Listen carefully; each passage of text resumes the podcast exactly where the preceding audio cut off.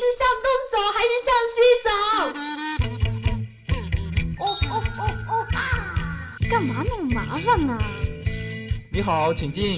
衣服、饰品、美食、风景，一切都在时尚东西，想要什么就有什么。bingo，终于找到了。时尚东西带你进入时尚异度空间。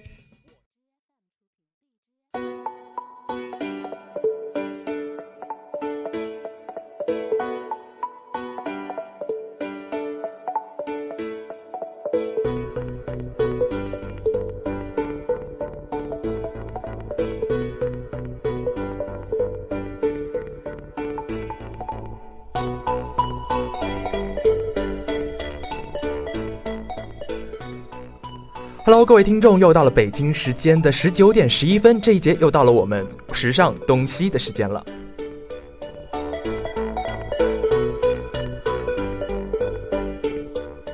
眼看着呢五一小长假就要到了，那么大半个学期是忙完了。听众朋友们呢，可以借这个机会来购买一些初夏的新装，来好好的犒赏一下自己。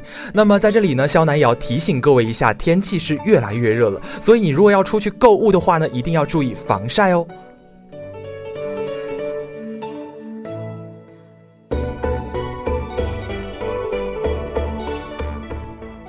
今天的时尚东西呢，还是为大家准备了三个板块的内容。第一个板块全球时尚搜罗驿站，第一个部分时尚新风向，纵观全球潮流风向，搜寻最新的时尚资讯。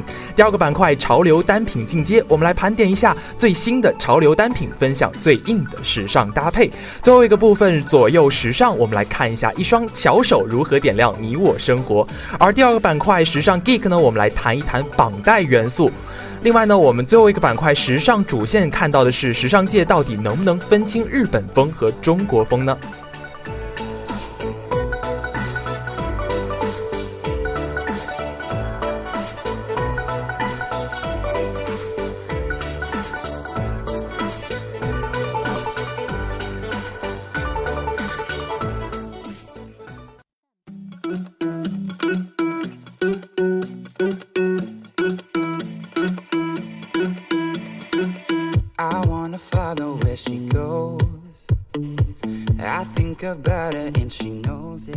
好的，马上让我们进入今天的第一个板块——全球时尚搜罗驿站，时尚新风向，纵观全球潮流风向，搜寻最新的时尚资讯。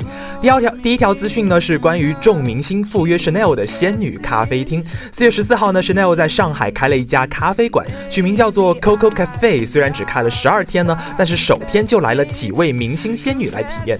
作为香奈儿中国彩妆形象大使的刘诗诗呢，一头利落的短发，用露肩的花边白色衬衫和红红蓝条纹编织的布裙相搭配，显得非常的青春无限。送钱当天呢，上身穿了一件具有宫廷气质的喇叭袖的上衣，衣摆和袖子呢都是一个喇叭状，相得益彰了。下身呢，则是以简单的黑色紧身裤来搭配上简洁的黑色高跟鞋，整体看上去也是非常的大方和高挑的。年轻少女代表的欧阳娜娜呢，她采用的是粉色抹胸上衣，用同样色调的外套来搭配，下身呢则是时下最流行的毛边牛仔裤，整体造型显得是少女心十足啦。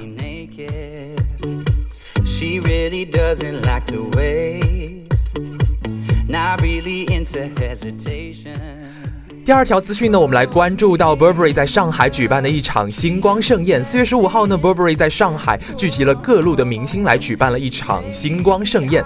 这个盛宴呢，则是 Burberry 英伦披肩幻想曲高级定制披肩的巡回展。李冰冰当晚身穿的是轻盈羊绒混合的一个仿斜仿斜肩的大衣，英式的刺绣褶式棉质拼接的蕾丝连衣裙和雕塑高跟针织中筒靴呢，显得非常的贵气。另外呢，像周冬雨，她是采采用的是用褶式的棉质混纺的小披肩，搭配上男士蕾丝的嵌花棉质的贝雷衬衫，下身呢则是采用的是一个简单的低身紧身的一个复古水洗的牛仔裤，显得非常的具有灵气。而男明星方面呢，阮经天则是使用小立领的牛仔衬衫，搭配上一个具有立体感的混纺羊绒衫和棉质的斜纹九分工装裤，显得非常的休闲和有型。宋威龙当天晚上身穿的是亚麻的衬衫和棉质条纹长袖混搭的一个高腰阔腿裤，显得非常的具有青春和朝气。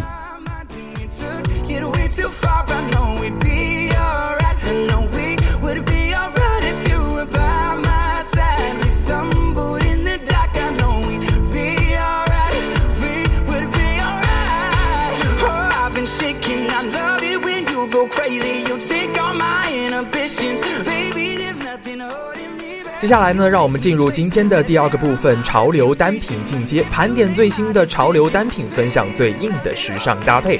今天我们要为大家推荐到的第一款单品叫做连体裤。我们一提到连体裤啊，就会想到背带裤，但其实呢，连体裤和背带裤还是有很大的差别的。连体裤相比背带裤来说呢，多了一些上衣的功能，就是不需要额外多穿一件打底的上衣了。对于连体裤的选择，很多人会选择是牛仔类的，但其实上啊，很多材质的背带裤都。是是不错的选择。类似西装材质的一些西装款的连体裤，不仅能够显得修身，还能够显得非常的精神。红色的连体裤呢，也是今年大热的一个款式。不仅呢能够显得你的皮肤非常的白皙，同时和暖春初夏季节也是非常相配的。吊带和露背的设计款式也非常的别致，将阔腿裤和连体裤结合在了一起的款式也是非常的大受欢迎的。阔腿的设计呢，不仅可以遮住我们腿部的赘肉，还能够拉长整体的视觉效果。Stop and start confessing, confessing. Yeah. 今天要为大家盘点到的第二款单品叫做小长巾。那么初夏的季节呢，温度还没有那般炙热啊，脖子上的肌肤呢，应该说是有些落空落落的了。春季的温暖围巾已经无法来满足初夏季节的需求了，是时候呢，我们将羊绒收起来，找一些轻快而又时尚的颈肩单品。那么小长巾无疑就是你最好的选择了。桑蚕丝呢，具有春夏感的一个材质，这个材质的小长巾呢，轻盈飘逸，非常的适合这个季节啊。如果是真丝材。材质的话呢，能够拥有如此的悬垂效果也是非常不错的。缎纹材质织成的小长巾呢，告别了厚实而臃肿的宽横幅设计，窄长的设计呢，更是在颈间增加了一丝灵动。另外呢，小长巾与 T 恤啊、白衬衫还有碎花裙都能够搭配起来，可以说啊，可以让你的初夏装扮不落入俗套吧。另外呢，比起这个丝巾呢，小长巾更加的别致一些，它的色彩和造型设计也是更为丰富多彩了。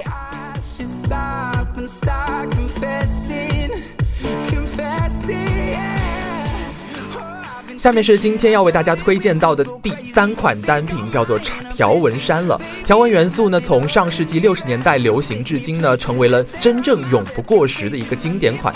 拥有一件条纹衫可以穿好几个季节了，特别是这段时间逐渐升温的一个初夏，如果是微胖界的朋友呢，可以选用一个条纹衫，这样子的话呢，就不会显胖。其实呢，选择好条纹类型就不会发生这样的事情了。细条纹呢，要比宽条纹显瘦，而袖子呢，为不规则的斜条纹的搭配。要比规则的一些条纹袖子要显瘦的多了，以及竖条纹比横条纹要显瘦一些，所以无论是海魂衫类型的蓝色条纹衫，还是人手一件的黑白条纹衫，都是非常适适合这个季节穿的。与阔腿裤、还有工装裤啊、高腰裙、牛仔裤搭配起来呢，男女生都能够找到适合自己的一个条纹衫了。除了 T 恤衫，还有条纹衬衫都可以来大做文章，无论是做内搭还是做外套啊，都可以做非常好的搭配单品。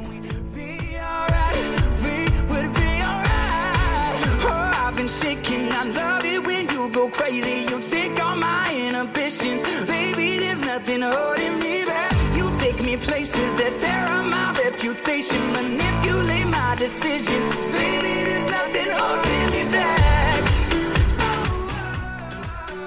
好的，接下来呢是今天的第三个部分，左右时尚，一双巧手点亮你我生活。我们今天的主题是肌肤白皙却暗沉该怎么办？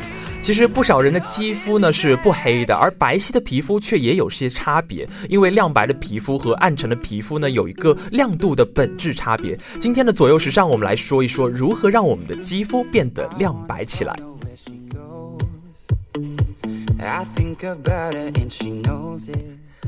首先，一个要跟大家讲到的是拒绝色素的沉淀。在提亮肤色上面呢，很多人都一直有一个误区，就是认为提亮肤色就是让皮肤变白啊。实际上，对于我们来说呢，不论是肤色的深浅，都不是一个提亮肤色的判断标准，而是看你的肤色是否均匀。所以大家尤其要注意一下眼周、鼻翼和下巴三个区域，因为这三个区域呢是最不容易护理的。选择对的眼霜，并且定期的去黑头，对于局部提亮、均匀肤色都有很大的帮助。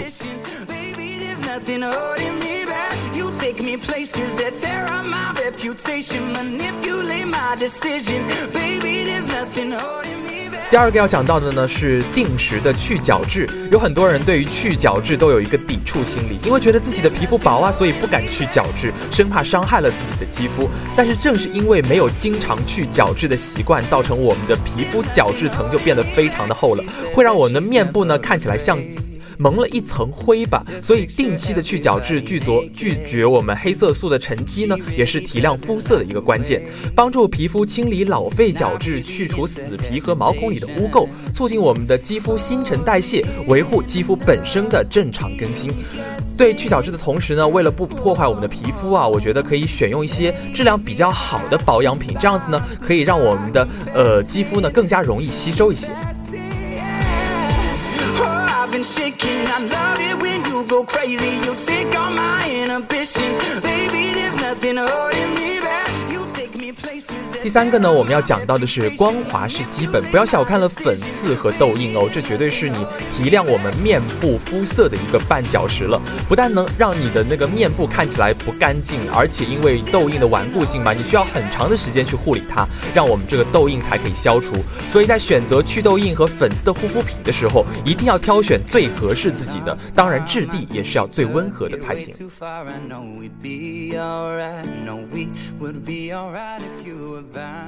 最后一个要跟大家讲到的呢是通透感，不论是黑白啊，还有肌肤的通透感都是非常重要的。这就需要我们大家在日常作息和饮食上面下足功夫了，多食用一些含有维生素 C 的食物，用柠檬来泡水都是不错的选择。另外呢，我们要保证睡眠的质量，也是让我们肌肤保持通透感的一个关键。通过以上四点呢，提亮肤色也不是什么大问题了。这个夏天你的肌肤呢也能够做到通透和亮白了。Nothing holding me back. You take me places that tear up my reputation, manipulate my decisions. Baby, there's nothing holding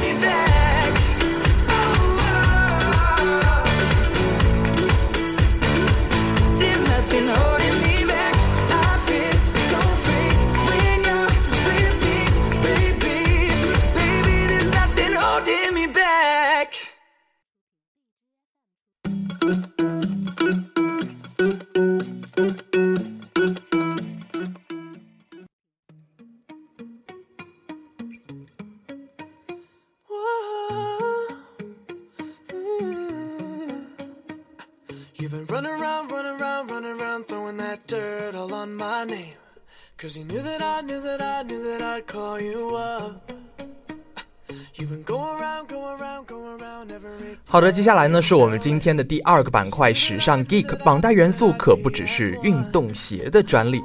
上一季秋冬开始呢，绑带元素就频繁地出现在了毛衣上面。而再回顾一下上一季的春夏呢，绑带鞋的流行已经到了人人都有一双的流行程度了。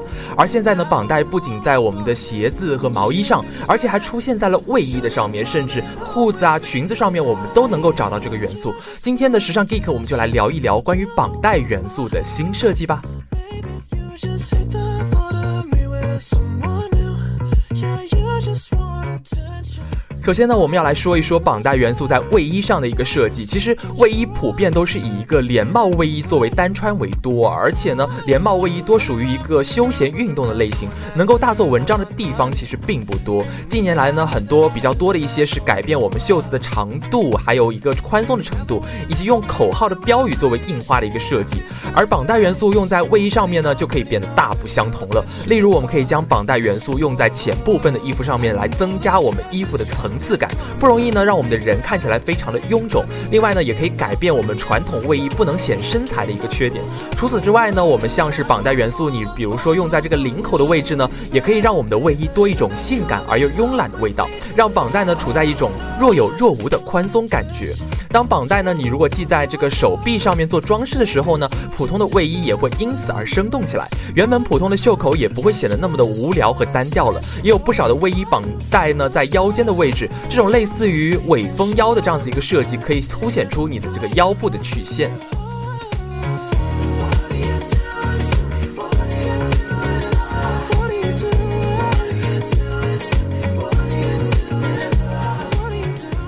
那么除了卫衣以外呢，绑带设计的衬衫还有外套啊，都大有看头。特别是衬衫和绑带搭配，更加的显得一些简约还有清爽。绑带与衬衫的镂空设计呢，露出了衬衫里面的内搭，可以说是非常有层次感的一个选择。而绑带上衣以外呢，绑带牛仔裤也是非常好看的。它摒弃了传统的拉链设计，用绑带呢来代替的设计，显得十分的大胆。除此之外呢，绑带在裤子的侧面，从脚踝到腰部的设计也是十分大胆的。当然呢，我们的松紧程度都可以自己来调节啦。这样的话呢，具有设计感的裤子还是挺考验我们的腿型的。腿型比较修长的话呢，就非常适合这款式的裤子了。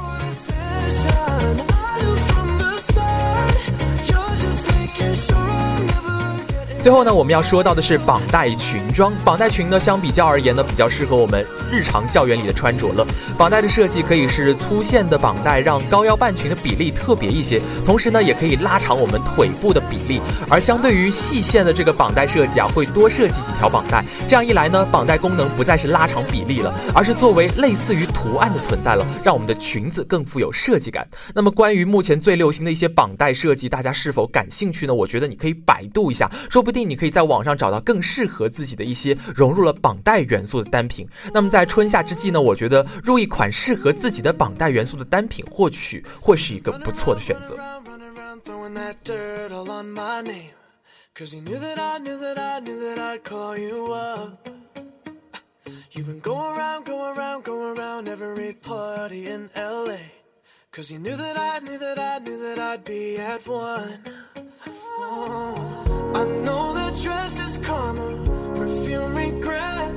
You got me thinking about when you were mine. And now I'm all upon you. What you expect?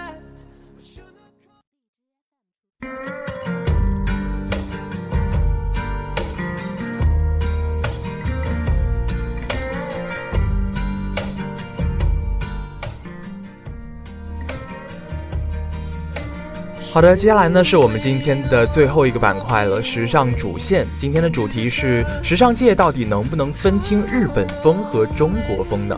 其实呢，中国风在时尚界这几年可以说是刮得非常的猛烈了，但是呢，有一些问题其实是。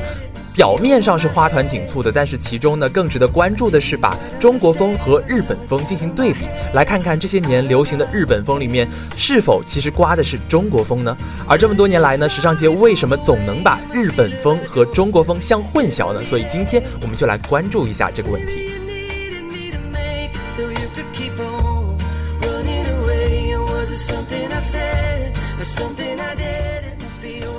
时装史学家 Warford 呢，他在他的一本关于六十年代时尚的书中讲到了这样子一些内容。他说呢，五十年代之后啊，西方狂刮一个中国风的细节。一九四九年以后呢，许多人来到了香港，继而六十年代的湾仔和铜锣湾就聚集了数不清的内地裁缝。五十年代初呢，香港大量制作旗袍还有卧裤的一些东西呢，就销往到了一个西方的市场。纽约的时装一个制造商商叫做 Berman，他首先看到了这个商机，所以呢，在香港就建立了一个比较大的制衣厂。他手下的设计师呢，在中式服装原有的基础上改良了很多，也让这个中式的服装呢更适合西方人穿着的款式了。尤其是符合当时西方理想中类似于迪奥时装那般沙漏式的旗袍，以供我们很多女士们可以在晚会的时候来选择穿它。当时呢，这个设立在九龙塘的工厂是雇佣了两千五百多名的工人来完成这些服装的各种程序，其中就包括了首绣还有刺绣。但随着一九六零年的开始啊，电影《苏丝黄的世界》的热映，带动了一系列的中国风进一步的流行。香港呢，也成为了西方人眼中的东方风情之地，也就是我们所说的一个东方浪漫之都了。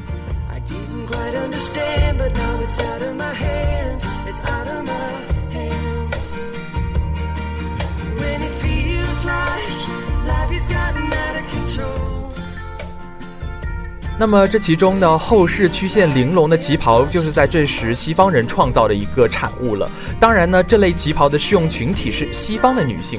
虽然同时代也有许多的华人女性穿上了新式的旗袍，但是像五十年代之后呢，一个至今打着传统旗号的服装，是在某种特殊的状态下由一群西方设计师所设计的。比较的独一无二吧，我觉得他们从五十到七十这三十年间呢，几乎就制定了一套关于中国风的概念。就是每当中国风再一次的刮起的时候，我们总能够看到那几样东西被重新的回流了一遍。最为典型的呢，就比如说像是旗袍啊、卧裤，还有马马褂，还有唐装、龙和盘扣这些元素等等。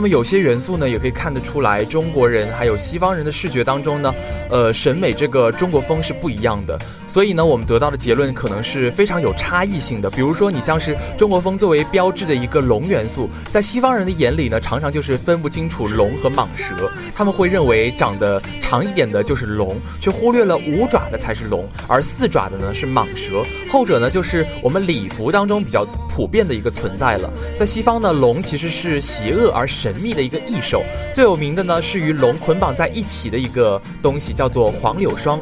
他所饰演的龙女当中的一个角色呢，就是经由女性的形象所代表的是当时西方鼓吹的一个东方主义中的一个印象，充满了致命的诱惑，危险呢又同时让人觉得白人羽求羽患的形象。Too much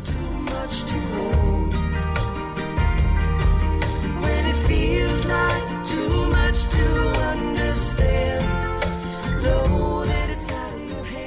那么对于他们而言呢，东方主义到底代表了中国，或是日本，或是其他国家是并不重要的。这就好像好多外国人看所有的中国女明星都像范冰冰是一样的道理。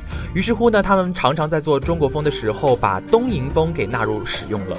比如说，你像 John 在迪奥的2003年的春夏高定的一个系列当中，以京剧为灵感所做的一件裙子上面，上面使用的是日本特有的纹样。同样的情况呢，也发生在了 Heaven Gaia 的这个二零一七年春夏系列以圆明园为主题的一个设计当中，上面的团花呢也使用了一个日本的纹样。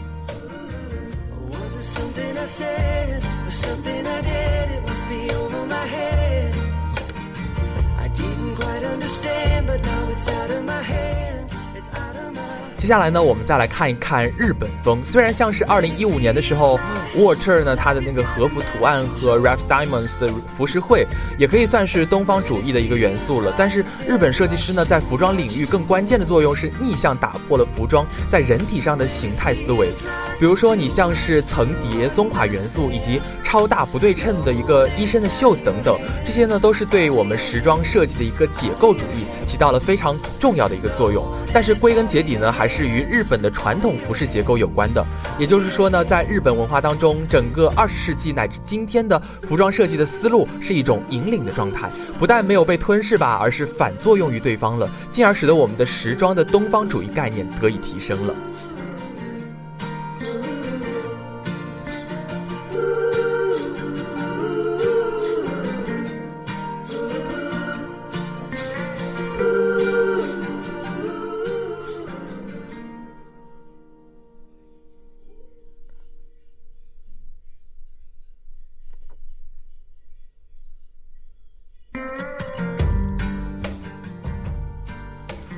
张爱玲呢，她在她的《第一香炉》的表演当中呢，形容外国人眼中的中国人模样是精巧而荒诞的。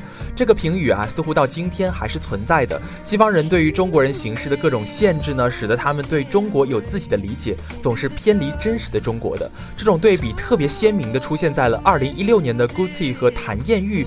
呃，这个对比的这个相似元素的设计当中，Gucci 的狮头帽呢是偏向民族的，而这个谭艳玉使用的狮子补子上的这个图案呢，是显得比较相对抽象的，在国内呢也都见不到太多人来提及它。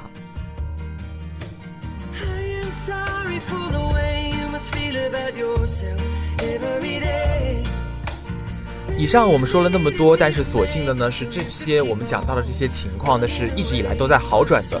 随着中国时装行业的不断发展呢，让我们西方真正分清了日中国风和日本风的一个区别，并不是一件非常遥远的事情了。我觉得现在的时尚界的很多设计师都已经搞清楚这个问题了。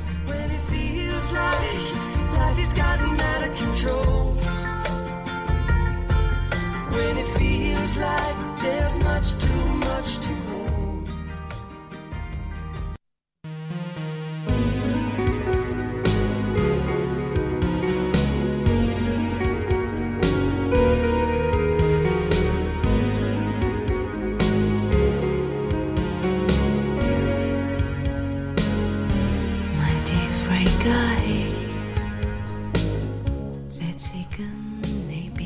了，又到了我们每周的每周晚的十九点三十六分了，又到了我们该说再见的时候了。那么三十分钟也是过得非常快。